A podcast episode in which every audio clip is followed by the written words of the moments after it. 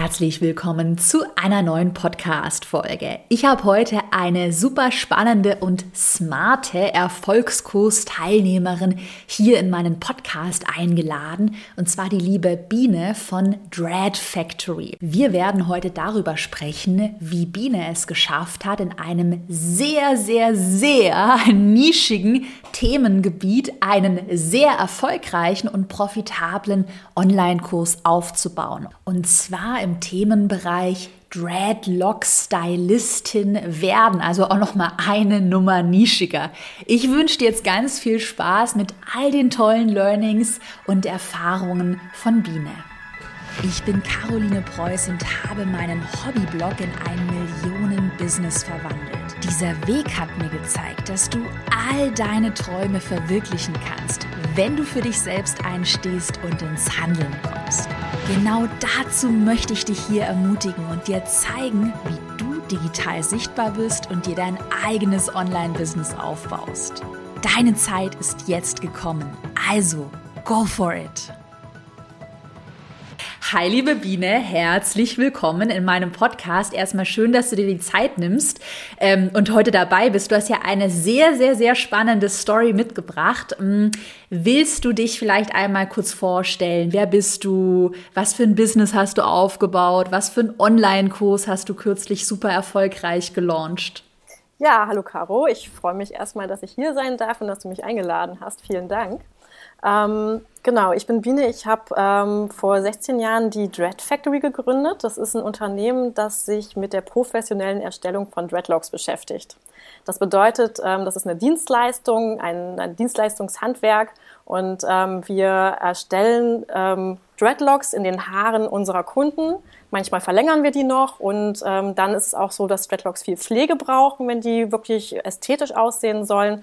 Und dann ähm, machen wir halt regelmäßig so alle drei, vier Monate noch eine Dreadpflege bei unseren Kunden. Und damit habe ich ähm, alleine gestartet, als ich so 15, 16 Jahre alt war.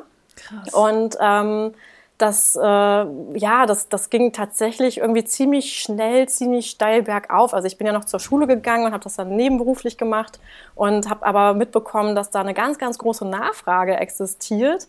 Und es ist auch nichts, was man irgendwo lernen kann. Also das habe ich mir alles selbst angeeignet und habe dann ähm, diese Techniken mir selbst angeeignet, selbst entwickelt, weiterentwickelt, optimiert und habe dann ähm, sehr, sehr viel Kundenzulauf gehabt. Und zwar so viel, dass ich irgendwann nach ein paar Jahren Jahren gesagt habe, okay, ich kann das alles nicht mehr alleine stemmen. Und ähm, es eignet sich aber auch, das eben nicht nur in meinem Standort anzubieten, sondern auch noch in anderen Standorten. Und so habe ich dann ein Franchise-Konzept entwickelt, sodass ähm, ich praktisch einen Dread Factory-Standort damals in Braunschweig hatte und dann kamen halt so ein paar andere Standorte dazu. Einen Standort hatte ich dann in Bremen, da hat dann ein Franchise-Partner von mir einen Standort aufgemacht und dann zum Beispiel in Hamburg und dann in Berlin noch. Und dann wurde das immer mehr, sodass wir mittlerweile tatsächlich ein Netzwerk von über 50 Franchise-Partnern Partnern haben. Und ähm, Dazu quasi habe ich noch ein paar andere Marken entwickelt. Das heißt, zusätzlich zu Dread Factory habe ich dann noch ähm, das Ganze mit synthetischen Dreadlocks gemacht. Das heißt Poppy Dreads. Ich habe einen Online-Shop aufgemacht, wo man mhm. Zubehör kaufen kann, zum Beispiel Dreadlocks Verlängerungen oder Echthaar. Ähm, ich entwickle gerade noch eine ähm, Kosmetikmarke für ein für Dreadlocks spezielles Shampoo. Ähm, und Krass. tatsächlich war so die logische Konsequenz irgendwann auch ähm, unsere Workshops, die wir veranstalten, um neue Franchise-Partner einzuarbeiten, zu digitalisieren. Denn mit mhm. der Corona-Krise wurde es dann eben schwierig, dass wir uns ähm, face-to-face -face treffen und dann halt neue Franchise-Partner dadurch gewinnen können. Und ähm, durch diesen ähm, Weg des Digitalisierens kann ich jetzt praktisch auch im Lockdown ähm, ja wirklich neue Franchise-Partner anwerben und ausbilden und habe die ähm, ja, logische Konsequenz eines Online-Kurses gewählt für diese Methode.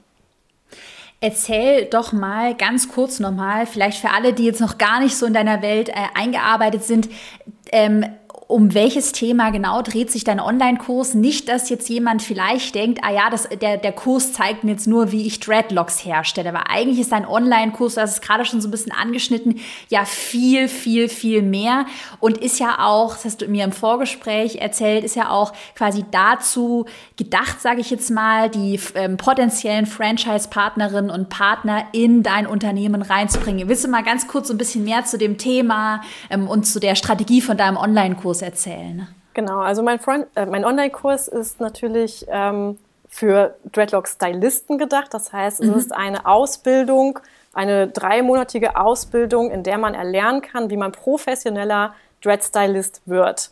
Das mhm. beinhaltet nicht nur das reine Handwerk, sondern das beinhaltet natürlich auch noch ganz viel drumherum. Also ähm, Kundenberatung, Kommunikation, ähm, auch im Prinzip ein Business eröffnen, selbstständig werden. Ähm, also ganz, ganz viele Themen. Im Prinzip das ähm, rundum sorglos Paket zum Thema, wie werde ich professioneller Dreadstylist und kann dann auch wirklich Kunden gewinnen. Mhm. Jetzt meine, also ich, ich erzähle jetzt dir einfach von meinen ehrlichen Gedanken. Ich hatte meinem äh, Freund, mit ihm hatte ich nämlich drüber geredet und ich habe ihm erzählt, ja, da ist eine äh, ganz tolle Unternehmerin meiner Erfolgskurs-Community und der da einen Online-Kurs, in dem man erfährt, wie man Dreadlock-Stylistin oder Stylist wird. Und dann war so sein erster Gedanke so, vielleicht auch typisch Mann, er hat damit halt gar nichts am Hut, so, hä? Und damit kann man einen Online-Kurs machen. Und es denken sich ja jetzt vielleicht viele, die ja auch vielleicht diesen Glaubenssatz haben, ja, super Nische nischiges Ding? Funktioniert das überhaupt? Hattest du diesen Glaubenssatz auch oder war dir von Anfang an klar, nee, gerade mit dieser kleinen Nische wird das total durch die Decke gehen? Ne? Ich habe ja meine Erfahrungen durch die Dread Factory schon in den letzten äh, 16 Jahren gesammelt. Und die Erfahrungen waren, dass Dreadlocks etwas ist, was ähm, gesellschaftlich immer mehr akzeptiert wird, was immer noch subkulturellen Charakter hat und auch in vielen verschiedenen Subkulturen zu finden ist. Aber gerade dieser Punkt, gerade diese Nische, dieses Subkulturelle ist, glaube ich, der Punkt, an dem es auch wirklich interessant wird. Also das ist äh, ganz, ganz speziell und ich habe auch ähm, also bemerkt man auch daran, die, ich habe keine so wahnsinnig großen äh, Zahlen von Leuten, die sich dafür interessieren, aber die, die sich dafür interessieren, die buchen bei mir auch den Kurs. Also mhm. ähm, es ist ein ganz ja, High Involvement quasi. Also das ist ein mhm. ganz, ganz großes, ähm, äh, man kann sich ganz, ganz stark damit identifizieren, weil Dreadlocks auch ein Thema ist, das ähm, einen gewissen Lifestyle ausdrückt. Also man ist ähm, also viele machen das so ein bisschen, weil sie so ein bisschen ihre Naturverbundenheit ausdrücken wollen oder um zu zeigen, dass sie sich einfach ein bisschen von der Masse abheben oder weil es einfach etwas ist, was sie persönlich gut beschreibt. Also wir sagen immer, Dreadlocks haben die Eigenschaft, das Innere eines Menschen nach außen zu zeigen. Mhm. Und ähm, dadurch ist das ein Thema, mit dem man sich sehr, sehr stark identifizieren kann. Und es ist auch dadurch, dass dieser Kurs natürlich nicht nur ein, wie pflege ich meine Dreadlocks selbst, meine eigenen Dreadlocks ist, ähm, das, der geht eben nicht nur darum, sondern vor allem auch darum, wie kann ich damit natürlich mein eigenes Business gründen. Und dadurch ist es für einige, die halt sagen, okay, in den ähm, ja, anderen Jobs, in denen ich bisher war, war ich nicht ganz so zufrieden. Ich habe auch nicht die große Erfüllung irgendwie gespürt. Aber Dreadlocks, das ist so ein Herzensthema von mir, ist auch eine Leidenschaft. Ich mache das gerne an meinen eigenen Haaren, habe vielleicht auch schon so ein, zwei Dreads bei Freunden mal gemacht und habe da einfach echt Spaß dran und auch eine Zielgruppe, also eine Kundschaft, die echt ziemlich cool drauf ist. Mhm. Und ähm, die dann eben darin eine Chance sehen, ihr Leben entsprechend zu verändern und mhm. sich entweder ein erstes oder zweites Standbein mit einer Tätigkeit aufzubauen, die sie wirklich lieben und an denen sie wirklich Spaß haben. Mhm. Finde ich gerade bei dir total spannend, ähm, weil äh, man jetzt so mehrere Learnings bei dir hatte und auch ein, ein super spannendes Learning. Du hast ja dein, also Du hast dein Thema Dreadlocks machen ja nochmal auf eine ganz andere Metaebene gehoben mit einer anderen Zielgruppe. Das ist ja auch so ein bisschen im Erfolgskurs, ich weiß nicht, ob du das haben wir neu, doch das Modul haben wir im November nochmal neu abgedreht. Ich weiß nicht, ob du das neue Video schon gesehen hast, aber da haben wir auch äh, ein Kapitel zum Thema Preisfindung, wo ich halt eben auch sage, und das weißt du wahrscheinlich auch, Entweder du verkaufst an eine kleine, vielleicht auch B2B-Zielgruppe, also Business to Business, an andere Unternehmer, die sich damit ähm, auch mit einem Return on Investment, der dahinter steht, aus den 2000 Euro Erfolgskurs machst du 10.000 Euro Umsatz oder sowas. Ähm, die dahinter einen viel krasseren Return on Investment sehen und kannst deinen Kurs vielleicht auch ein bisschen höherpreisiger verkaufen. Oder du hast halt die B2C-Leute, also wie mache ich Dreadlocks einfach zu Hause und hast dann vielleicht ein Produkt, was man günstiger, niedrigpreisiger verkauft. Hast du dir darüber überhaupt Gedanken gemacht? Also Frage aus Interesse, stand es mal bei dir zur Debatte, vielleicht einfach einen B2C günstigen Dreadlocks selber machen Online-Kurs anzubieten oder war es von vornherein klar, nee, es muss B2B sein? Nee, also tatsächlich ist es so, dass es eine logische Entscheidung wäre, erst mhm. einen B2C-Kurs anzubieten, der kleiner ist. Und wenn man deinem Kurs, dem Erfolgskurs aufmerksam lauscht, dann kommt da auch die Empfehlung, mach nicht sofort einen Signature-Kurs. So. Ja. Und ähm, ich bin aber größenwahnsinnig. und deswegen habe ich mir ähm, als, also erstmals zu dem Signature-Kurs, den ich dann gemacht habe, entgegen jeder Empfehlung quasi, da habe ich mir halt als Ziel gesetzt, du musst einen Kurs machen, der ist mindestens so gut wie Erfolgskurs. So. Und ähm, das ist halt einfach so der Anspruch dann einfach gewesen. Ähm, ich habe natürlich überlegt, soll ich tatsächlich erstmal einen kleinen Kurs machen? Ähm, und das wäre auch sinnvoll gewesen, um dann halt quasi die, die äh, Kurskäufer, die, äh, die Teilnehmer, die sich sowieso schon für Dreadlocks interessieren, dann halt auch noch dafür zu motivieren, Dreadstylist zu werden. Ähm, mhm. Es ist aber auch gleichzeitig so gewesen, dass ähm, zwei Konkurrenten auf dem Markt existieren im europäischen Raum und ähm, die haben sehr, sehr aggressiv Werbung gemacht. Sogar innerhalb meines Franchise-Teams haben die sehr viel Werbung gestreut für ihre Kurse und ähm, die sollten im Januar gelauncht werden dieses Jahr. Und ähm, dann habe ich beschlossen, dass ich da nicht hinten anstehen möchte mit meinem Kurs, sondern dass ich da tatsächlich mitziehen will und ähm, nicht erst ein halbes Jahr später ähm, mit meinem Signature-Kurs um die Ecke komme, wenn ich dann mhm. meine B2C-Kurse verkauft habe. Zumal mhm. es auch so ist, dass wir natürlich auch noch eine Dienstleistung anbieten, also eine handwerkliche Dienstleistung, die natürlich auch ein bisschen in Konkurrenz stehen würde zu einem B2C-Kurs. Mhm. Ähm, ja. Und dann ist es aber so, dass ich vor allem wollte, dass wir nicht einen kleinen B2C-Kurs anbieten, während da der Signature-Kurs der Konkurrenz gerade online geht, mhm. ähm, sondern dass ich da halt direkt äh, mitspielen kann. Ich glaube, dass ich mich da ein bisschen verrückt gemacht habe. Ich glaube, mhm. ähm, dass ich das nicht hätte machen müssen. Aber ich glaube auch, dass es im Endeffekt mein Glück war, denn ich habe zu exakt der richtigen Zeit gelauncht, nämlich mitten im Lockdown, in dem Friseure nicht arbeiten durften, was als erstes, also es klingt erstmal total strange, ja. es klingt eigentlich total dumm, Warum verkaufst du einen Kurs an Leute, die gerade gerade noch nicht mal das, was sie da lernen, ausüben können? Aber tatsächlich ist es so, dass ich glaube, dass gerade in dem Lockdown ganz viele Leute bemerkt haben, dass das, was sie bisher im Leben gemacht haben, nicht das ist, was sie glücklich macht. Und mhm. das ist eben der Punkt. Mein Job ist ein Traumjob. Ich als Dreadstylistin bin super, super glücklich und schon seit 16 Jahren einfach richtig happy und das ist einfach echt ein richtig, eine, eine wirklich schöne Arbeit mit wirklich tollen Kunden. Und es ist, es macht einfach Spaß und ich habe da tatsächlich so ein bisschen meine Verwirklichung drin gefunden. Mhm. Und ich glaube, dass das etwas ist, was andere auch gerne möchten, wo sich andere nach sehen und was ihnen erst im Lockdown mit der Zeit, die sie da mit sich auch alleine hatten, klar geworden ist. Mhm.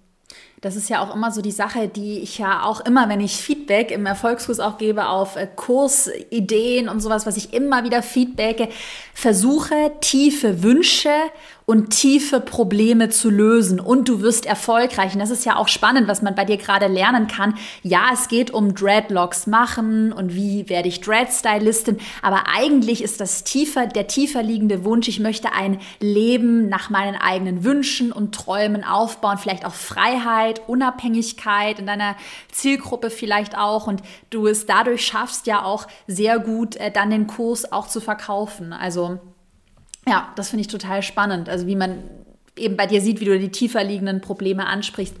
Mm, mal eine Frage, wenn sich jetzt jemand gerade hier zuhört und sich vielleicht überlegt, ja, aber jetzt habe ich da vielleicht eine Nische, ähm, vielleicht auch was sehr Nischiges, was so erstmal so äh, sehr kleine Nische klingt und überlegt sich jetzt, hat das Potenzial? Kauft da wirklich jemand meinen Kurs? Investiert da jemand auch wirklich dann in meinen Online-Kurs? Man hat ja immer so Angst, dass es dann vielleicht sich überhaupt nicht verkauft. Hast du da vielleicht einen Tipp? Was würdest du einem Anfänger, einer Anfängerin empfehlen? Wie kann man so eine Marktanalyse machen? Hast du Umfragen gemacht oder äh, gab es irgendwie einen Geheimtrick bei dir? Glaube, mein Problem beim Beantworten dieser Frage ist, dass ich einfach kein Anfänger war ähm, im mhm. klassischen Sinne. Das bedeutet, mein Unternehmen ist schon viel älter als das Unternehmen vieler anderer. Das bedeutet, eine Marktanalyse musste ich ad hoc nicht erstellen, sondern habe ich durch meine jahrelange Erfahrung automatisch gesammelt. Ich habe in Erfolgskurs gelernt, ähm, herauszufinden, was sind die Bedürfnisse meiner, mhm. ähm, meiner Zielgruppe. So, was, was sind die größten Probleme? Und ähm, das, da gibst du einen, einen idiotensicheren, einfachen Weg quasi. Äh, wenn man den geht, dann hat man das hinterher raus. Dann hat man hinterher tatsächlich gelernt, ähm, was muss ich tun, um herauszufinden, a, wie positioniere ich mich und b, was sind wirklich die Bedürfnisse meiner Zielgruppe. Und ähm, im Endeffekt würde ich jedem Anfänger raten, kauft den Erfolgskurs und macht genau diese Schritt-für-Schritt-Anleitung. ähm, ja, tatsächlich klingt jetzt ein bisschen, als würdest du mich dafür bezahlen, aber ist nicht so. Nee. Ich, ich denke das wirklich. Ähm, denn ich hatte die Luxussituation, dass ich all diese Daten im Endeffekt schon hatte. Ich wusste, mhm. es ist ein, ähm, ein Thema, das funktioniert. Ich wusste, mhm. es ist ähm, ein Bedürfnis, das da ist, denn ich bilde ja nicht erst seit gestern Dreadstylisten aus. Ich habe schon äh, über 150 Dreadstylisten in Offline-Kursen ausgebildet beziehungsweise von Ausbildern ausbilden lassen. Mhm. Und ähm, demnach wusste ich, dass da eine große Nachfrage ist und ich bekomme, also ich habe auch bevor ich diesen Online-Kurs überhaupt erst entwickelt habe, habe ich pro Monat ähm, locker meine 30, 40 Bewerbungen zu Franchise-Partnerschaften erhalten. Krass. Und deswegen ja. wusste ich einfach, dass da eine gewisse Nachfrage da ist und ähm, hatte ganz viele Probleme, die andere Online-Kurs-Launcher nicht hatten, äh, äh, hatten, die hatte ich nicht. Beispielsweise auch die Frage nach, ist es in Ordnung, wenn am Ende meines Webinars ein Pitch ist? Bei mir sind die mhm. Leute halt nicht äh, für das Webinar gekommen in, in das Webinar, sondern um den Pitch zu erleben. So. Mhm. Ähm, mhm. Also es sind ähm, äh, also ich habe tatsächlich jetzt für einen totalen Anfänger gerade nicht den anderen, also den super großen Tipp, den nicht du auch schon gegeben hättest, Caro. Mhm. Ähm, so von wegen, mach mal eine Umfrage, teste mal rein, was sind wirklich die großen Bedürfnisse, mach mal auch mal eine äh, qualitative äh, Interviewanalyse vielleicht. Ne? Also alles, mhm. was so ein bisschen Marktforschung ist, äh, das, also das macht natürlich Sinn, das mhm. macht für jeden Sinn. Mhm. Ähm, versetz dich vor allem mal in die Lage deiner Zielgruppe selbst rein. Also ähm, mhm. Das ist, glaube ich, so ein großer Punkt. Also meine Produkte, egal welches Produkt es ist, entwickle ich immer, indem ich mich äh, in die Situation meines potenziellen mhm. Käufers hineinversetze und analysiere, was würde ich mir persönlich wünschen. Und mhm. da ich wusste, und deswegen, ich hatte ja gesagt, mein Anspruch war mindestens so gut zu, also so einen Kurs zu machen, der so gut ist wie Erfolgskurs. Ja. Ähm, ich wusste, mein Anspruch ist, also ich, fand, ich finde Erfolgskurs gut und deswegen durfte es nicht weniger gut werden als Erfolgskurs. So, und deswegen, man sollte sich vielleicht etwas suchen, was, worauf man hinarbeiten kann. Mhm. Was auch so ein bisschen mhm. Ziel ist. Mhm. Was man ja trotzdem gerade bei dir aus dem äh, Gespräch trotzdem lernen konnte, da haben wir auch einige im Erfolgskurs dabei. Die Hanna Sacher war auch vor kurzem hier im Podcast, weil du kennst sie wahrscheinlich aus der Alumni-Gruppe so. Ähm, äh, die hat ja auch ihr Offline-Business in Online verwandelt. Das ist ja schon so eine, eine, Strategie, die man bei dir heraushören konnte. Du hattest halt was, eine, eine Weiterbildung, ein Training, was du schon offline verkauft hast und hast das dann digitalisiert. Also eigentlich ja dasselbe, einfach nochmal, ich sage immer, einfach ganz faul, nochmal neu und digital verpackt. Eine weitere Frage. Hattest du irgendwann mal beim Thema Online-Kurse Angst, mm, dass es sich oder dass es on, in einem Online-Kurs nicht funktioniert? Weil ich weiß aus der Community, viele haben diesen Glaubenssatz, es muss live sein, es muss in Berlin vor Ort das Wochenendseminar sein? Oder war der von vornherein klar, nee, nee, das Thema kannst du super gut in einem Online-Kurs auch digital verpacken? Ne? Ähm, es ist ja nun mal so, dass ich ein Handwerk lehre. Mhm. Und ein Handwerk zeichnet sich meistens dadurch aus, dass man irgendwie nebeneinander stellt und der eine zeigt dem anderen, wie das Handwerk funktioniert. Das heißt, prinzipiell ist es ja schon mal so, dass so Kurse wie ähm, verändere dein Mindset, äh, finde deine Passion, finde deine innere Mitte, ähm, mach, wie wickel ich mein Baby, ähm, I don't know. Ähm, das eignet sich ja prinzipiell schon mal irgendwie mehr als ein ganz filigranes und fingerfertiges Handwerk zu lehren. Mhm. Und ich glaube, wenn man also unter der Prämisse zu wissen, dass ich meinen Kurs extrem erfolgreich gelauncht habe, kann ich ungefähr allen da draußen mitgeben, wenn ich das schaffe mit einem Handwerk, das hochfiligran ist, ja, das ist super, super kompliziert und filigran letztlich aufgebaut, aber doch viel einfacher, als wir alle denken. Ähm, da, wenn ich das schaffe, dann schaffst du das mit deinem Offline-Kurs auch. Wirklich. Also ich glaube, ich habe hier die Königsdisziplin, was ähm, mhm. die Transformation vom ähm, Offline zum Online-Produkt war. Mhm. Mega spannend. Spannend, spannend. Lass uns mal weitermachen. Vielleicht ähm, mal so einen Schritt weiter. Ich, ich bin ja, du weißt ja, ich bin immer sehr strategisch drauf. Jetzt haben wir uns die Themenfindung angeschaut, so ein bisschen Marktanalyse. Wie kann ich ein Offline-Thema online verpacken? Und jetzt ist ja das nächste Modul auch im Erfolgskurs, der nächste logische Schritt überhaupt mal eine Community aufzubauen, sichtbar zu werden. Ich sage ja auch immer, sonst hast du ja niemanden, an den du deinen Kurs verkaufen möcht, äh, kannst. Du hast das ja, habe ich bei dir mitbekommen, komplett ohne Werbeanzeigen gemacht, ähm, was natürlich auch ein super legitimer Weg ist.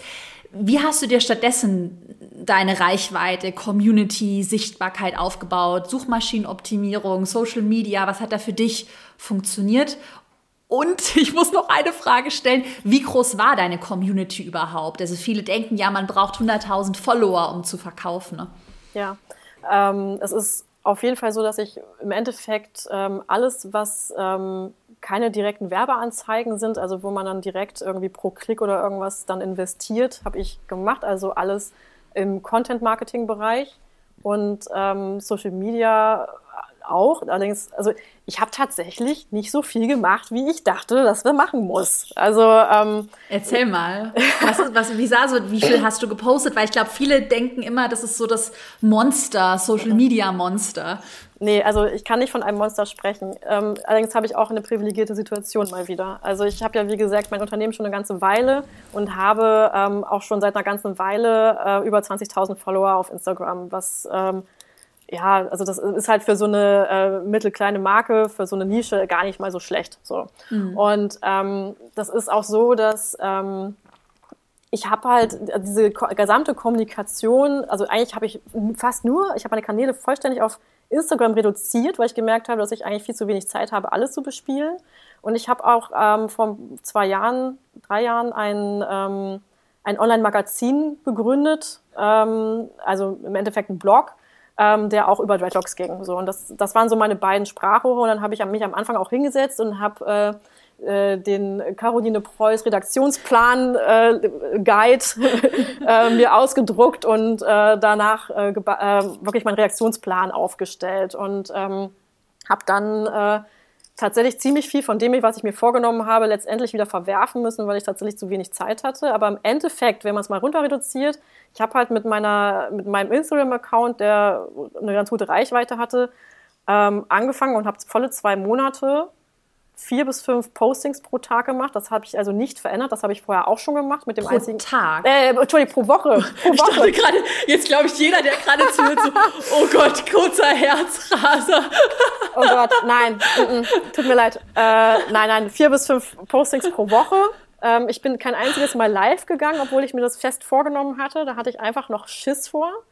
Ähm, und ich habe ein paar Reels gemacht, äh, die jetzt auch nicht der Oberkracher waren. So. Ähm, mhm also es war total überschaubar, was ich gemacht habe, aber mhm. unter dem, also vor dem Hintergrund, dass ich schon durchaus eine Reichweite hatte. Aber meine mhm. Zielgruppe war natürlich noch eine etwas andere, als ich früher hatte. Ne? Also mhm. ich habe natürlich äh, bisher immer B2C kommuniziert auf meinem Kanal und nun plötzlich war es halt ein quasi B2B-Kurs, ne? also ein mhm. äh, äh, äh B2B-Kommunikation, also mhm. werde selbstständig, sei ähm, äh, sei Unternehmer, mhm. denke unternehmerisch und lerne, wie du eben Dreadlocks machst. Und das ist mhm. eine ganz andere Kommunikation und erfordert auch eine andere Ansprache als, ähm, hey, Dreadlocks sind voll schön und mach dir selber welche. Oder, oder lass dir selber welche machen. Ne? Mhm. Also das ist schon eine, ähm, mhm. eine, eine Transformation in meiner Social-Media-Strategie gewesen. Und ähm, ich habe vor allem auch etwas gemacht, dass ähm, ich habe halt eine Marke gegründet, und habe dann ähm, ziemlich stark diese, diese Marke gepusht und habe mich als Person jahrelang im Hintergrund gehalten. Und mhm. ähm, was ich, ich habe halt auch in Erfolgskurs gelernt, ähm, mhm. Menschen folgen Menschen und nicht Marken. Ja. Und ja. deswegen habe ich ähm, genau für diesen Launch ähm, meine, mein strategisches Marketing vollständig umgestellt und wieder auf meine Person zurückgeführt.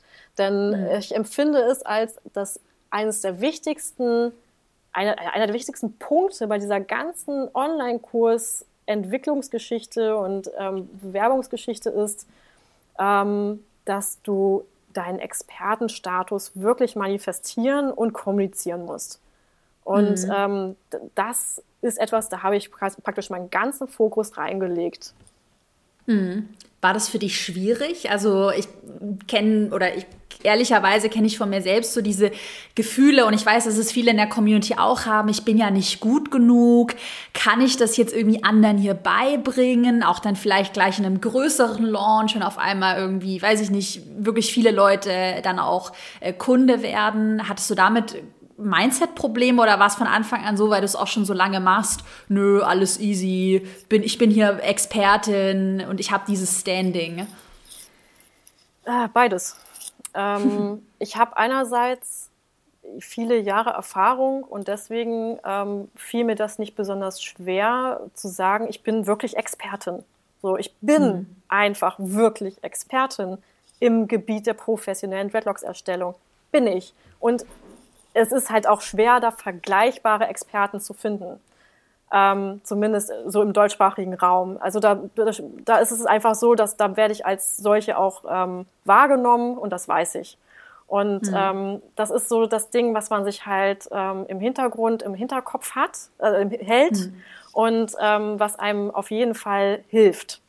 Was ähm, schwierig für mich war, war die Tatsache, dieses Umstellen von, ich kommuniziere für mein Team für meine Marke, für mein Netzwerk, meine Community, die reine Dienstleistung zu, ich kommuniziere jetzt aus meiner Perspektive. Also vorher habe ich halt Postings geschrieben, äh, wir machen das und das, wir bieten das und das. Mhm. Und plötzlich schreibe ich, ich und meine mhm. Meinung ist folgende. Und ähm, das ist mir schwer gefallen am Anfang. Aber gleichzeitig hat es mir auch ein viel größeres Spektrum an Kommunikationsmöglichkeiten eröffnet. Dadurch, dass ich halt einfach sagen konnte, so, und heute zeige ich ein bisschen was von mir privat und heute zeige ich, was ich da mhm. und da mache und heute zeige ich das und das. Das ist halt mhm. viel mehr als so eine Marke, die sagt, oh toll, wir haben hier halt ein schönes Produkt, mhm. kauf das doch. Ähm, mhm. also das, da geht halt einfach viel, viel mehr und dadurch bin ich da sehr gut reingekommen. Aber ja, äh, dieser Struggle mit, bin ich denn wirklich Experte oder mhm. nicht, ähm, das ist etwas, das ich sehr gut nachvollziehen kann und wofür ich gerade einen Online-Kurs gelauncht habe, nämlich mein Online-Kurs nimmt dadurch, dass er halt Leuten erklärt, wann sie wirklich professionell Dreadlocks machen, die Angst davor, nicht gut genug zu sein. Mm. Denn ich habe auch ja. in meinem Kurs durchaus einige bereits selbstständige Dreadstylisten, die aber halt einfach sagen, boah, ich mache das jetzt schon eine Weile, aber ich weiß gar nicht, ob das, was ich mache, gut ist. Mhm. Und ähm, das heißt, ich verstehe das sehr, sehr gut, diese Sorge. Und mhm. irgendwie hat man immer so dieses Bedürfnis nach äh, einem Zertifikat, das einem irgendwie ja. erklärt, ähm, dass man es so wirklich der Stempel. Ja. Genau, der Stempel, so die Legitimierung. Hier, jetzt hast du deinen dein Master in der Hand, jetzt mach was draus. Ähm, mhm. Aber ich glaube, da, das ist ein ganz, ganz großer Punkt, ist dieses sich verrückt machen und dieses, mhm. äh, also diese, diese Zertifikatssammlerei ist eigentlich eine, die man mit einer vernünftigen Mindset-Arbeit bereits präventiv bearbeiten kann. Mhm. Apropos Mindset, da habe ich jetzt mal noch eine weitere Frage. Du hattest es im Vorgespräch so ein bisschen erwähnt, ähm, wo wir auch so über das Thema Facebook-Werbeanzeigen gesprochen haben, äh, dass du gesagt hast, ja, eigentlich hättest du viel mehr machen können für diesen Launch. Und du hast da, also habe ich jetzt so ein bisschen hineininterpretiert, hast da schon auch so einen Perfektionismus gehabt, dass du sagst, das muss eigentlich alles so ganz und ich muss da alles machen und hast ja dann schon auch ohne Werbeanzeigen gelauncht. Hauptsache, dass das Ding mal einfach online ist, dass das gelauncht ist. Ähm, hattest du da ein, ein, großes Problem mit Perfektionismus? Muss es alles ganz perfekt sein? Oder war es eher so, ich bringe das jetzt einfach mal online. Wie hat sich das für dich angefühlt? Weil ich glaube, ganz viele denken irgendwie, oh, ich muss da ganz lange drauf hinarbeiten, muss alles perfekt sein. Also die meine Entwicklung war tatsächlich ein hm. bisschen länger. Ich habe ähm, März 2020 ähm, das erste Mal mich mit dem Thema Online-Kurs angefangen zu beschäftigen. Habe dann ein halbes Jahr lang, gibt's euch ein halbes Jahr lang, ähm, mich vorbereitet ja, ich habe mich ein verdammtes halbes Jahr vorbereitet. Nein, ich habe nicht Erfolgskurs durchgearbeitet, ich habe mich auf Erfolgskurs vorbereitet. Ähm, also, im, also im weitesten mhm. Sinne. Ne? Ähm, und zwar war es dann so, dass ich, ähm, ich hab, bin auch noch äh, bei YouTube, habe da eine ganz gute Reichweite und ähm, das ist so, dass äh, YouTube ein, also die YouTuber halt ganz schön fördert. So, dass sie machen regelmäßig so Workshops und ähm, da kannst du dann irgendwie lernen, wie du deine Kamera einstellst und wie du das beste Filmset aufbaust und noch ein Hack für den Ton. Mm. Und ähm, wenn das, wenn der YouTube Space Berlin aufhat, dann kannst du da auch noch all deine Sachen schneiden und machen mm. und schieß mich tot, ja. Also eine ganze Menge kann man da machen und die pampern einen ganz schön. Das ist richtig cool. Also habe ich mich zu jedem YouTube Workshop eingeschrieben, den ich irgendwie finden konnte, um meine Qualität auf jeden Fall auf das Level mm. zu bringen, das ich gerne haben wollte. Und ähm, das heißt, ich habe mich ein halbes Jahr lang vorbereitet. In dieser Zeit hätte ich den Kurs schon längst machen können. So, mhm. ähm, also mein, äh, und dann habe ich tatsächlich angefangen zu drehen und dann habe ich gedacht, okay, jetzt brauchst du eine Deadline. Du brauchst mhm. eine Deadline, damit du das Ding auch wirklich mal rausbringst. Denn wenn man die nicht hat, dann zieht sich das. Und ich merke das halt auch an anderen äh, Erfolgskursabsolventen, ähm, die bisher immer noch nicht gelauncht haben, weil mhm. sie immer noch sich vorbereiten und immer noch vorbereiten mhm. und noch besser werden. Und das ist auch das, was ich in meinem eigenen Kurs der Lox Academy ähm, lehre. Komm ins Handeln, mm. mach es, tu es. Du musst an den Kunden irgendwann auch ran. Das ist die. Königsdisziplin, aber wenn du dich nicht traust, wirst du es niemals schaffen, diesen Sprung dahin zu machen. Und deswegen, das Wichtigste ist meines Erachtens, sich wirklich eine verbindliche Deadline zu geben, die nicht aus dem Kopf geschnitzt irgendwie da ist, sondern es sollte halt ein denke ich, strategisch sinnvoller Launchtermin sein. Und mal ernsthaft, ich habe meinen Launchtermin auch noch mal verschoben. Ich habe ihn mhm. nicht veröffentlicht, sondern ich habe für mich immer den, was war das, äh, ich glaube 10. Januar oder so, der erste richtige Montag im Jahr, wo dann so diese Neujahrsschläfrigkeit quasi schon weg war, mhm. den habe ich mir gesetzt und dann habe ich aber festgestellt, da kam ja auch unternehmerisch noch was anderes dazwischen. Ähm, da habe ich gemerkt, okay, das werde ich nicht schaffen, ich muss am 25.01. Mhm. launchen. So, zum Glück hatte ich das Datum noch nicht veröffentlicht, das habe ich mhm. relativ lange rausgezögert. Ähm, aber es war für mich persönlich sehr, sehr gut, denn die produktivste Zeit hast du, wenn du eine Deadline hast. Und mhm. ähm, der Perfektionismus geht mit der Deadline irgendwann mhm. ähm, auf ein Level, das sich dann rentiert, um die Frage nach dem mhm. Perfektionismus zu beantworten. Was wären da so aus deiner Erfahrung, wenn man schon so ein bisschen Vorkenntnisse hat, wie das Internet funktioniert, also zumindest so ein Grundgefühl hat, was wäre so eine realistische Zeiteinschätzung, Deadline-Einschätzung, wie lange braucht man, bis der erste Online-Kurs steht? Ja, also ich habe ja nun mit einem Signature-Kurs angefangen. Das mhm. ist etwas, was, glaube ich, die wenigsten tun. Und genau deswegen ähm, bin ich auch äh, ganz lange dabei gewesen, die Inhalte zu machen. Ähm, mhm. Ich habe da, hab da jetzt auch keine große Routine gehabt. Ja, ich habe früher mal YouTube-Videos gemacht, aber es ist doch noch alles wieder ein bisschen anders aufgebaut. Allein ähm, ich habe auch meine ganze äh, Kameraausrüstung nochmal verbessert und habe auch alles irgendwie insgesamt versucht, auf ein höheres Level zu holen. Ähm, und damit hat es halt dann doch, also habe ich, äh, boah, ich glaube, ich habe im Oktober aktiv angefangen zu mhm. drehen und ähm, bin bis zum Launch nicht vollständig fertig geworden. Mhm.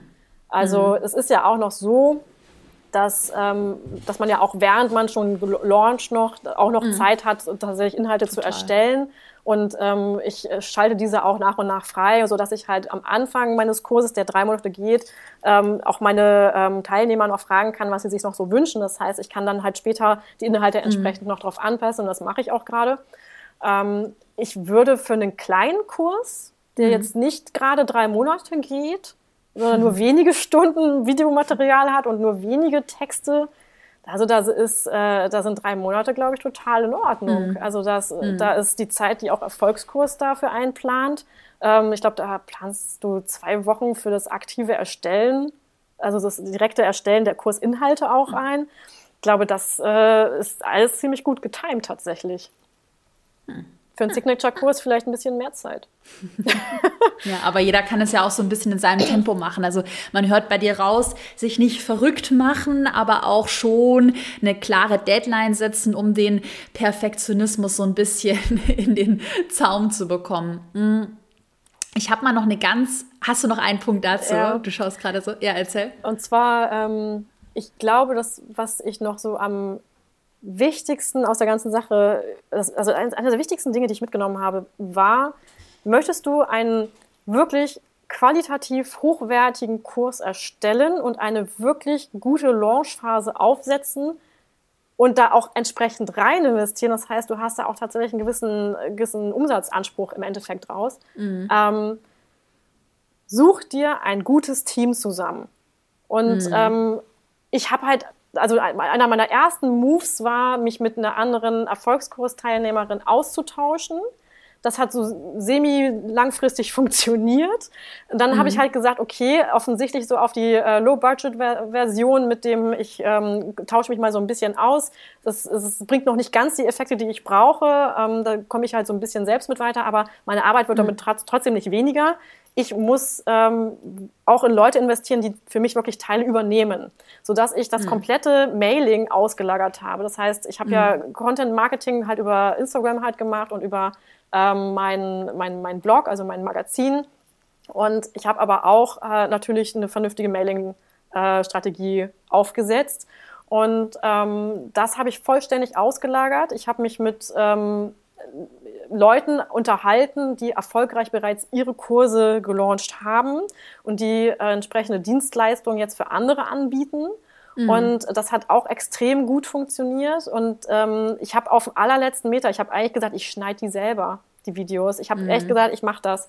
Ähm, weil man, wenn man, wenn man gerade dreht, hat man da so viele Bugs mm. drin, so viele Stellen, wo man denkt, oh Gott, mm. das, das krieg nur ich hin, die zu finden und ja. entsprechend rauszuschneiden. Aber wenn du da, ja, aber wenn du da Leute hast, die ähm, selber Erfahrung damit haben, Online-Kurse zu produzieren, dann ähm, haben die einen ziemlich guten Blick dafür, was für dich auch wichtig und gut ist.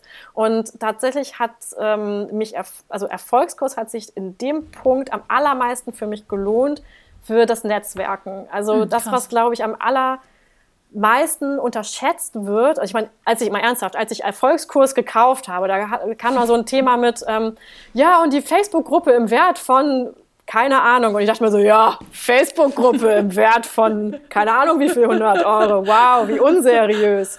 Ne? Also das, das, also das dachte ja. ich in dem Moment so. Aber ja, ich weiß aber, was du meinst, weil das ist auch, äh, also als ich ganz am Anfang den zum ersten Mal gelauncht habe, dachte ich mir auch so, also ich wusste, aus strategischen Gründen ist eine Facebook-Gruppe sinnvoll. Das war 2019. Und dann dachte ich mir so, ja, who cares? Und jetzt mittlerweile ist ja auch immer das Feedback von allen, die in dieser Gruppe sind, dass diese Gruppe halt so geil an dem Kurs ist. Und spannend, dass du es auch so sagst. Ja. ja, sie ist halt nicht nur geil, sie ist tatsächlich für jemanden, der sagt, er möchte nicht nur einen kleinen Kurs machen, sondern wirklich was Größeres damit starten und sich vielleicht auch wirklich damit selbstständig machen und sich auch mhm. wirklich ein Business aufzubauen und etwas, bevor man auch leben kann dann ist mhm. diese Gruppe, glaube ich, ähm, unfassbar wichtig, denn ähm, darüber generierst du wirklich deine Kontakte mit, also deine Kollegen, deine Mitstreiter, ja. Ich meine, da hast du die Möglichkeit, eine Mastermind-Gruppe äh, zu gründen mit anderen, die das machen. Und ich habe halt meine ähm, meine Mitstreiter, also mein Launch-Team nenne ich das, ähm, die habe ich zu fast 100 Prozent in der Erfolgskursgruppe gefunden. Krass. Ja, ja also spannend. und da bin ich und ich bin so zufrieden mit deren Arbeit, denn die haben ja die, den gleichen Werdegang auch gemacht und die haben auch alle nach dem Prinzip Erfolgskurs ihre Kurse produziert mhm. und gelauncht. Das heißt, mhm. ich musste denen nicht noch lange erklären, was sie mhm. tun sollen. Sie wussten es halt schon. Mhm. Das heißt, du hast aus unserer Erfolgskursgruppe dir auch andere Dienstleister aus unserem Netzwerk quasi in dein Business geholt. Ja, mega schlau. Mm, lass uns doch mal weitermachen, denn ich habe noch ein paar Fragen auf meiner Agenda und ich glaube, die nächste Frage, die so ganz viele äh, oder die ganz viele sehr dringend interessiert, ist so das Thema Preissetzung. Da, da sind ja so scheiden sich ja auch so ein bisschen die Geister. Oh Gott, soll ich den Kurs für 100 Euro verkaufen, für 500? Wo ist, was ist richtig und was ist falsch? Und ich weiß, dass du, ähm, hattest in unserer Erfolgskurs-Community auch gepostet, dass du am Anfang Angst hattest, dass dein Kurs mit rund 2000 Euro, ich glaube 1999 Euro, vielleicht zu teuer ist. Was ist denn da ein fairer Preis? Ähm, Wann hast du für dich erkannt, dass dein Preis von 2000 Euro wirklich gerechtfertigt ist und dass das ein guter Preis ist? Dass dieser Preis gerechtfertigt ist, wusste ich, bevor ich auch nur den ersten Finger für den Kurs gerührt hatte. Ich mhm. weiß, dass das, was ich da vermittel, nicht nur 2000 Euro wert ist.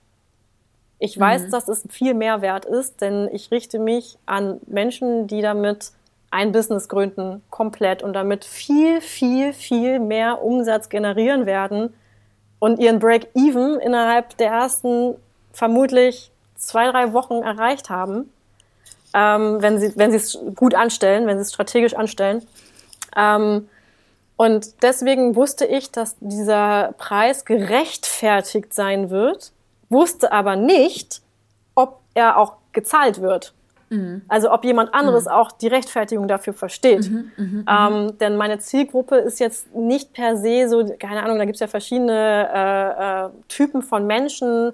Ähm, das ist jetzt nicht so die Zielgruppe, die, ähm, die man als allererstes im digitalen Bereich verorten würde, denn wir machen ja ein Handwerk so und mhm. ähm, da hätte ich jetzt nicht gedacht, dass tatsächlich so viele Leute ähm, so digital sind, dass sie sagen, ich möchte gerne auch so, ein, so eine Online-Ausbildung, ich mache keinen Online-Kurs, sondern eine Online-Ausbildung, was ja wirklich mhm. ein ganzes, ganzer Beruf quasi ist, ähm, dass sie das halt wirklich online machen wollen, dass sie dazu auch einen Draht haben.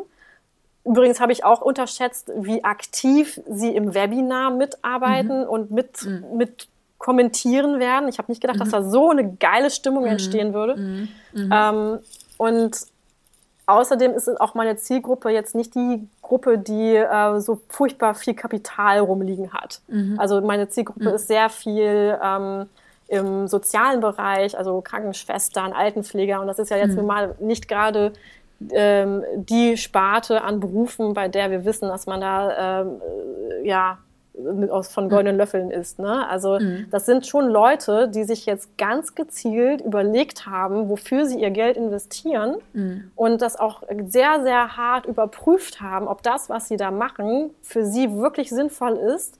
Und manche ähm, haben, das weiß ich auch, manche lassen sich da halt auch tatsächlich unterstützen, weil sie wissen, sie werden damit tatsächlich hinterher auch Erfolg haben, wenn sie das bei mir buchen und mhm. ähm, werden im, Endeffekt, also im Endeffekt das Ganze ähm, refinanzieren können. Mhm. Hattest du trotzdem Zweifel ähm, oder hast du den Preis irgendwie mal angetestet in Umfragen? Weil ich glaube halt tatsächlich, dass viele, die jetzt auch gerade vielleicht zuhören, dann sagen, na ja, aber Gott, da hätte ich ja voll Angst gehabt, dass es dann nachher, auch wenn der Preis ja mega gerechtfertigt ist, dass es dann trotzdem irgendwie keiner kauft. Oder hast du einfach gesagt, so, ich mache das jetzt mal im Launch und wenn alle Stricke reißen, dann überlege ich mir Plan B. Ich habe exakt keine Umfrage gemacht ich habe nichts angetestet. Ich habe auch keinen Piloten laufen lassen. Das machen mhm. viele. Also viele mhm. ähm, gucken ja vorher, dass, dass sie da einfach mal so ein paar Testkandidaten durchjagen. Habe ich nicht gemacht. Ich habe ähm, darauf vertraut, dass mein Produkt ein extrem gutes wird, weil ich nur mhm. extrem gutes aus meiner Perspektive bewertet, mhm. extrem gute Produkte auf den Markt bringe. Alles andere lasse ich. Ähm, ich habe ähm, eigentlich tatsächlich gar nichts angetestet, aber ich wusste, dass ich der Online-Kurs kritischste Mensch bin. Das hast du im Vorgespräch auch erzählt, ja. Also ich bin ein super kritischer Mensch, was so Investitionen angeht, vor allem aus Angst, irgendwie so Augenwischerei zu unterliegen. Mm. Und ähm, ich habe gedacht, wenn ich bereit bin, so eine Summe zu investieren, und ich esse jetzt auch nicht von goldenen Löffeln, dann können das andere auch, vor allem wenn andere davon ähm, auch genauso viel profitieren können, wie ich es profitiert mhm. habe. Das bedeutet, mhm. ähm, ich habe mich entgegen jeder Marktforschungsregel als ähm, den typischen Kunden betrachtet mhm. und mich da rein, rein versetzt. Nein, ich wusste es nicht. Ja, ich hatte ein sehr großes Risiko. Äh, an alle da draußen, macht es anders. Äh, testet das vorher ruhig mhm. an. Ähm, vergleicht euch mit anderen Kursen, was geht, was geht nicht. Guckt mhm. euch Webinare anderer Leute an. Schaut euch an, ähm, was die, ähm, also ob sie an euch erfolgreich verkaufen könnten mit ihrem Konzept, mit ihrem äh, mit, mit ihrem Produkt und vergleicht, ob ihr da irgendwie mithalten könnt und reinpasst. Ich glaube, das ist der Punkt. Und mein einziger Vergleichskurs ist Erfolgskurs. Mhm. Ja. Ja, total spannend. Also ich glaube halt auch beim, beim Pricing, es gibt kein richtig oder falsch. Also entweder du hast halt dein 2000 Euro Produkt, was ja, du hast ja auch gesagt, das ist eine Ausbildung. Das heißt nicht nur ein normaler Online-Kurs. Er ist sehr umfangreich. Das heißt, den Preis auch total gerechtfertigt. Dann hast du vielleicht weniger Menschen, die diesen Kurs mitmachen, aber die dann halt ähm, auch das, die höhere Summe investieren. Oder du hast halt ein 100 Euro Produkt, aber in einem 100 Euro Produkt kannst du halt keine 100 Stunden Videomaterial liefern und x Stunden persönliche Betreuung und ziehst dann vielleicht mehr Menschen an ähm, zu einem günstigeren Preis. Also ich glaube, es gibt da so beim Pricing so mein persönliches Learning auch so aus den letzten Jahren kein richtig oder falsch. Und ähm, ja, du wirst es auch nie allen Menschen recht machen beim Preis. Mm. Lass uns mal vielleicht zum Ab noch, noch nicht zum Abschluss, aber zum, zum Fastabschluss mal über dein Verkaufswebinar sprechen. Denn eine Strategie aus dem Erfolgskurs ist ja, ähm, dass du mit einem Webinar verkaufst, einem Live-Webinar. Du hast, ähm, ich habe ein paar Zahlen von dir, du hast ja über 50 Prozent deiner Verkäufe direkt am Webinarabend gemacht, was ja eine krasse Conversion-Rate ist und der mega gut ist, direkt im Webinar 50 Prozent verkauft. Was denkst du, hat dazu geführt, dass dein Verkaufswebinar so wichtig für den ganzen Launch war?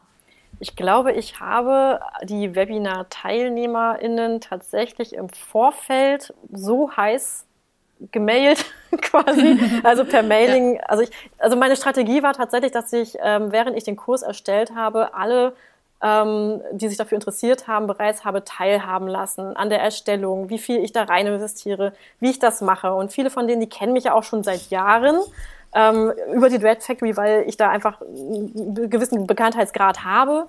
Und äh, dadurch ist natürlich auch eine gewisse Vertrauensbasis schon da. Und ich glaube, es ist so eine Strategie aus ähm, Aufwärmphase im Mailing mhm. und mhm. Ähm, tatsächlich dieser, dieser Launch, dieses Webinar als Launch selbst, ähm, das dann tatsächlich eine gute Mischung macht. Ähm, und das, was ich halt gemacht habe, war, dass ich von Anfang an für mich definiert habe, mit wem ich da zusammenarbeiten möchte. Denn mhm. äh, wenn du so einen Online-Kurs machst und verkaufst, dann hast du hinterher eine Community und die muss auch irgendwie supported werden. Und idealerweise hast du in dieser Community Leute, die so drauf sind, dass du gerne mit ihnen zusammenarbeitest nicht so gerne hast du da Leute, ähm, mhm. die eigentlich überhaupt nicht so die, die äh, Menschen sind, mit denen du deine Zeit verbringen möchtest. Denn du verbringst viel Zeit mit denen. So. mhm. ähm, idealerweise hast du dann noch irgendwie Unterstützung für den Support, aber du verbringst grundsätzlich sehr viel Zeit mit deiner Zielgruppe. Deswegen ist es schön, wenn deine Zielgruppe eine tolle Zielgruppe ist, wenn das mhm. tolle Menschen sind. Und ich habe halt von Anfang an gesagt, ich möchte nur mit Menschen zusammenarbeiten, die es wirklich ernst meinen und die wirklich Erfolg damit haben wollen. So, da habe mhm. ich natürlich über den Preis schon eine ganze Menge ausgesiebt. Das ist, mhm. ähm, das ist ganz klar, das ist eine natürliche mhm. Selektion. Also jemand, der es nicht ernst meint, der investiert auch keine 2000 Euro. Mhm. Ähm, aber ich habe vor allem auch gesagt, man muss eine Bewerbung verfassen, mhm. damit man überhaupt erst auf die Warteliste für die Logs Academy kommt. Und die Warteliste mhm. berechtigt dann zum Kauf und hat dann auch noch einen Rabatt ähm, im Endeffekt mit drin. Und mhm. ähm, dadurch, dass da erstmal der Initialaufwand einer Bewerbung war, habe ich, ähm, ich habe natürlich auch entsprechend geguckt, welche Bewerbung passt und welche nicht. Aber mhm. ähm, dadurch, dass natürlich sich da auch Leute hingesetzt haben und sich wirklich erstmal Gedanken gemacht haben, was will ich da eigentlich? Wozu will ich diesen, diese Logs Academy besuchen? Ähm, was ist mein Ziel dabei? Und die haben mir halt gleichzeitig auch Fragen beantwortet, wie ich habe gefragt, womit kann ich dir am meisten helfen? Also welche mhm. suche aus bei folgenden Tools. Und dadurch habe ich natürlich auch so eine kleine Marktanalyse direkt mitgemacht mhm. mit den Bewerbungen. Ja. Und ähm, also eine Marktanalyse, die ich auch erst jetzt als solche erfasse gerade, ja. ähm, witzigerweise, weil du mich gerade danach gefragt hast. Ähm, aber tatsächlich ist es so, dass ich dadurch schon ähm, ganz, ganz große Interesse ähm, erzeugt habe. Und diejenigen, die gar nicht erst ähm, so großes Interesse hatten, die waren dann auch nicht beim Webinar dabei, obwohl wir das Webinar nochmal für alle geöffnet haben. Das heißt, man konnte sich kurzfristig nochmal fürs Webinar so anmelden tatsächlich, mhm. hatte aber dann diesen Rabattcode nicht.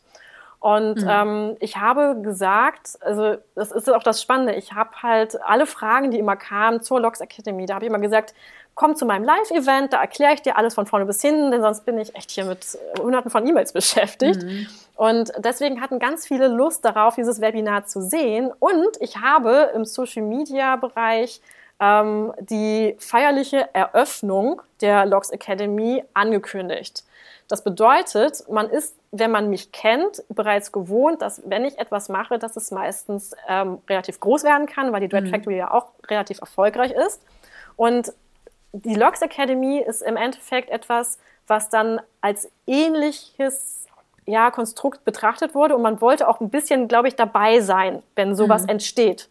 Und mhm. ähm, da habe ich mein Webinar praktisch als, ähm, also ich habe schon noch ein klassisches Webinar draus gemacht, wo ich halt Mehrwert gebe, wo, ich dann halt schon mal ähm, drei Schritte zeige, aufzeige, die wichtig sind, um professioneller Dreadstylist zu werden, mhm. um auch einfach denjenigen, die jetzt nicht direkt Logs Academy buchen wollen, aber die sich schon mal grundsätzlich dafür interessieren, ähm, denen schon mal einen Mehrwert zu geben. Aber ich habe vor allem auch die Eröffnung der Logs Academy ähm, beworben und ähm, das war tatsächlich dann im Webinar ein wirklich feierlicher und auch echt emotionaler Moment, also wo, da sind wir auch fast schon so ein bisschen, bisschen hatte ich da schon Tränen in den Augen, weil ich schon mhm, gemerkt habe, dass das jetzt wirklich was Wichtiges ist. Und ich habe gespürt während des Webinars, obwohl ich ja in den Chat gar nicht so richtig reingucken konnte, das hat halt mein Team ganz viel mit moderiert, da habe ich schon gemerkt, dass andere diesen Moment gerade mit mir zusammen leben. Mhm.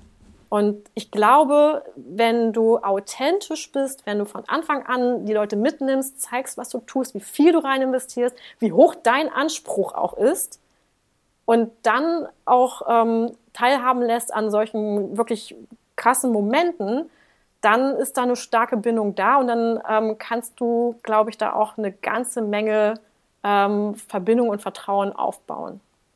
Hm. Ja, mega spannend. Also was man ja gerade so als Learning rausziehen konnte, Wär, also ich sage ja immer aufwärmen, was ja so ein bisschen rational marketingmäßig klingt, aber wärme deine Zielgruppe, deine Community lieber gut auf. Also rede in deiner Insta-Story über dein Produkt, nimm sie so ein bisschen mit hinter die Kulissen. Ich bin da gerade in der Planung, es gibt bald ein Produkt, sodass es dir nachher viel leichter fällt, dann auch zu verkaufen, weil es halt was ganz Natürliches ist weil es etwas ganz Natürliches ist, wo sich die Leute schon so drauf freuen und ähm, ja, hinfiebern.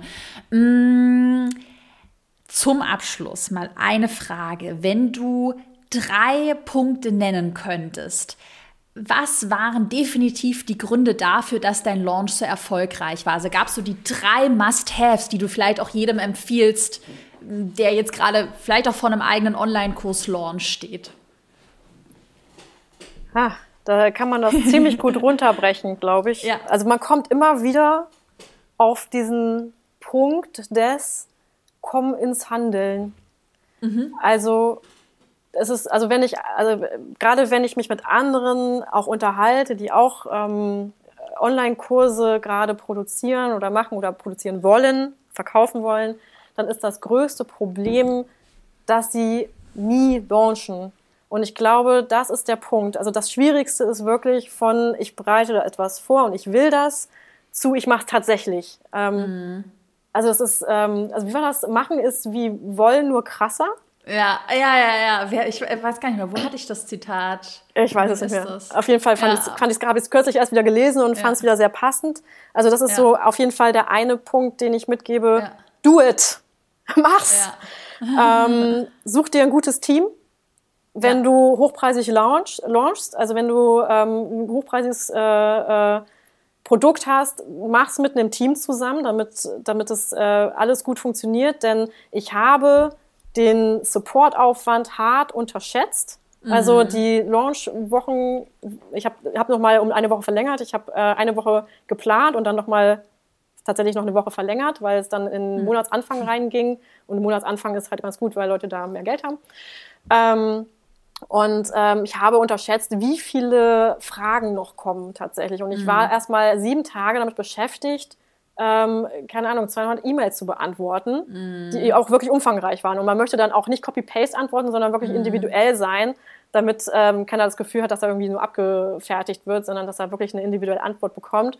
Und da würde ich rein investieren, dass man äh, das nicht unterschätzt, sondern sich da tatsächlich Unterstützung holt. Und auch fürs Webinar, ich würde niemals ein Webinar ohne Unterstützung und ohne Team machen. Mhm. Das finde ich, mhm. wichtig. Ähm, und ich glaube, das Allerwichtigste, also nicht, ich habe schon gesagt, was alles, alles das Allerwichtigste ist, aber nein, ich glaube, was auch wirklich wichtig ist, ist, dass du wirklich ein Produkt produzierst, einen Kurs produzierst, hinter dem du zu 100% stehen kannst, denn dann resultiert daraus, dass du ähm, dich traust, da den entsprechenden Preis für anzusetzen, dich traust zu kommunizieren und also alles steht und fällt eigentlich damit, dass du wirklich ein gutes Produkt kreierst, hinter mhm. dem du mhm. zu 100% stehst und bei dem du deinen Teilnehmerinnen, deinen Kunden zeigen kannst, wie viel Liebe da tatsächlich drin mhm. steckt und wie viel Professionalität. Es ist eben nicht alles nur super flauschi, flauschi und Liebe und ach, was ist das nicht schön, sondern es muss natürlich auch einen gewissen professionellen Anspruch erfüllen. Und ich glaube, wenn du diesen schmalen Grad dazwischen gut hinkriegst, dann hast du ein Produkt, bei dem du ähm, wirklich dahinter stehst und gar keine Sorgen mehr haben musst, ob das etwas ist, für das du zu viel Geld nimmst oder ob du wirklich der Experte dafür bist. Also mhm. Leute mitnehmen und zeigen, wie viel dahinter steckt. Gab es vielleicht eine Sache, äh, noch zum, die, die Abschlussfrage, gab es eine Sache, wo du, oder vielleicht so einen Fehler, vor dem du gerne warnen möchtest? Also wenn dein altes Ich von vor einem halben Jahr diese Podcast-Folge anhören würde, die du jetzt anders machen würdest? Ja. Spontane Frage. Spontane Frage. Ähm, ich glaube, es gibt vieles, was ich nicht ähm, so in der Perfektion gemacht habe, wie ich es hätte machen können. Das heißt, ich hätte viel mehr rausholen können. Der große Fehler ist mir, glaube ich, gerade, also ich finde es schwierig, Dinge als Fehler zu bezeichnen. Das ist jetzt so eine mhm. Grundsatzdiskussion, weil, ja, ich, weil, ja. ich, weil ich aus, also sehr ideologisch, weil ich ähm, denke, dass äh, alles, was irgendwie nach Fehler aussieht, ähm, eigentlich eine Chance ist. Das heißt, ähm, wenn ich jetzt sehe, okay, ich hätte an der Stelle noch mehr rausholen können, dann ist es kein Fehler, sondern das ist halt eine Chance fürs nächste Mal. Mhm. Und äh, wenn ich sehe, okay, ich habe jetzt vielleicht schon ein bisschen zu viel Content kostenlos vergeben oder ähm, habe äh, irgendwie meinen mein Kurs zu günstig angeboten oder irgendwas, dann ist es kein Fehler, sondern eine Chance fürs nächste Mal. Mhm. Ähm, ich glaube, ähm, mein also was, was ich am ehesten hätte optimieren können, ist mhm. diese Vorbereitungszeit, die wirklich sehr mhm. lang war. Das hätte ich verkürzen können mhm. und hätte damit schon wesentlich schneller ähm, launchen können. Mega. Ja, spannendes Learning. Mm, wenn man vielleicht auch an deinem Online-Kurs teilnehmen möchte oder generell mehr zu dir erfahren möchte, du hast ja echt ein wirklich sehr, sehr, sehr spannendes Geschäftsmodell auch. Was sollen wir verlinken in der Podcast-Beschreibung? Website, Instagram, schieß los. Ja, also ich habe natürlich eine Website ähm, www.dreadfactory.de, wobei gibt es www eigentlich? Ähm, also https doppelpunkt dreadfactory.de. Ja. Ähm, und ich habe natürlich auch einen Instagram-Kanal ähm, at dreadfactory.de. Ähm, und ähm, ja, also eigentlich findet man Dread Factory grundsätzlich ziemlich gut. Wenn man uns googelt, dann findet man eigentlich auch alle Kanäle. Ähm, und ähm, wenn man sich für die Logs Academy interessiert, dann kann man mittlerweile auch tatsächlich einfach nach Logs Academy googeln. ähm, und äh, auch auf unserer Website gibt es da ganz viele Informationen, wenn man dann auf den Online-Kurs quasi klickt. Sehr cool. Dann bedanke ich mich auf jeden Fall wirklich für deine spannenden Insights. Das ist echt ähm, für mich immer wieder faszinierend das ist auch, worauf ich dann immer so Bock habe, auch auf die Interviews, wenn ich sehe, wie viele unterschiedliche Nischen mit Online-Kursen es mittlerweile gibt. Das ist so eine völlig neue Welt und da hast du echt dir was super, super, super Spannendes aufgebaut. Ähm, vielen Dank für deine Zeit und ich bin sehr gespannt, wo die Reise bei dir in Zukunft hingehen wird. Ja, ich danke dir auch. Das war auf jeden Fall sehr cool, hier zu sein und ich wünsche dir auch ganz viel Erfolg natürlich weiterhin.